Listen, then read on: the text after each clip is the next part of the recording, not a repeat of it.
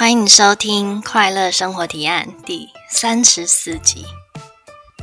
最近你们好吗？这一集没有什么灵感录特定的节目，我就想，不如我们就来分享一下近况好了。前阵子我把二零一九年，也就是第一季的节目，稍微删减了一下。其实我考虑很久。最后还是希望每一年做一些筛选，留下我觉得最值得听的几集放在节目频道上面。我猜很多人会跟我一样有强迫症，想要把每一集都听完。但其实我自己觉得我们的时间都超宝贵的，我会希望把真正最值得听的保留在节目上。尤其去年的节目，大部分的。音质和混音都做的不太好，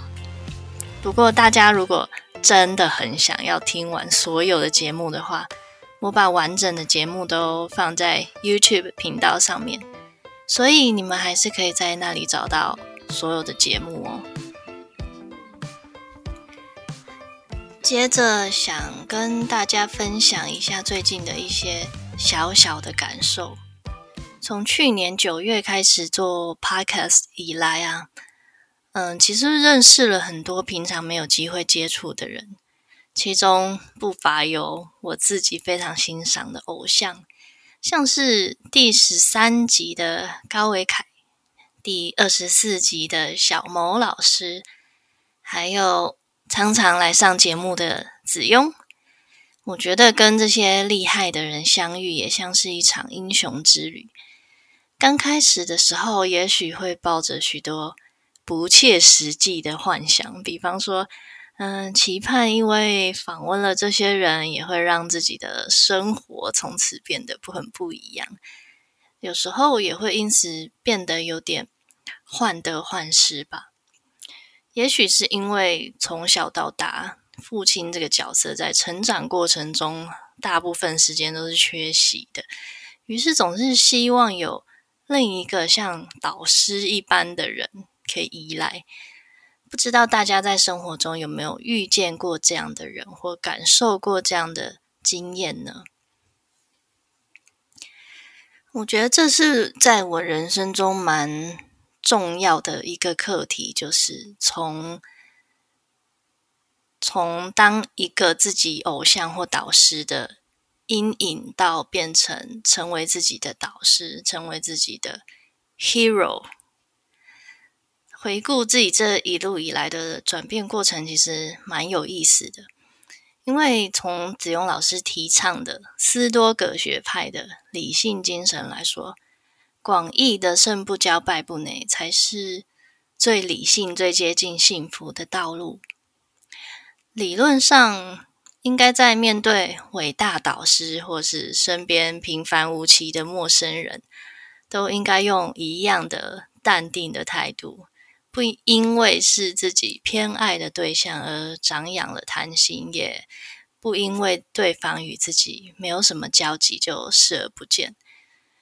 那我想在社会化的关系生活中也是这样吧。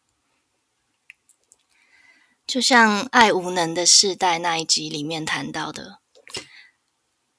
总有一个阶段，我们会因为太渴望安全感或太焦虑而搞得自己发疯。但是，总是要相信，每一个现在没办法得到的回应，最终都会以某种形式给我们答案。人生像是无数场的冒险，无数趟的英雄之旅，直到那天，我们终于成为让自己可以依赖的英雄开始，我们才会停止当自己偶像的阴影。我们最终也会变成自己的导师，得到以前好多疑问的解答。但是在那天到来的时候，过去那些需要的解答，对成长后的自己来说，也都已经不再重要了。最近可能是偶尔会看到一些曾经跟我有一样经验的人，在这条路上慢慢的希望能成长蜕变，所以会觉得特别有感觉。这样子的经验，在我人生中感受最大的，就是在韩国的明就仁波切那边闭关的时候的感受。在一次的户外自由活动的禅修当中，呃，有一次遇到老师在我眼前走过，就是明就仁波切老师。当时那时候，我感受到自己的强烈的。执着、强烈的贪心还蛮明显的，呃，这也是我一直以来对对导师的一种很很依赖的心态。但是，可能是因为闭关的环境，或或是之前有一些些冥想的经验，我会变得比较会意识到自己心中的阴影吧。那意识到自己心中的阴影之后，才是逃离那个阴影的开始。所以，我觉得从那个时候开始，我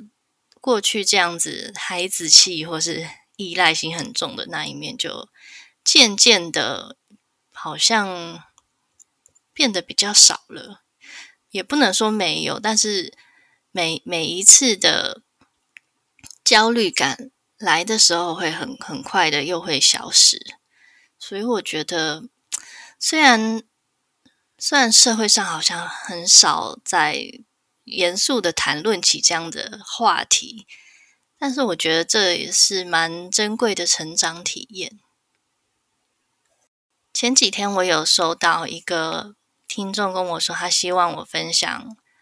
呃，我最近在看的小说。卡拉马祝夫的兄弟们，嗯，我看完了第一遍，但是我希望在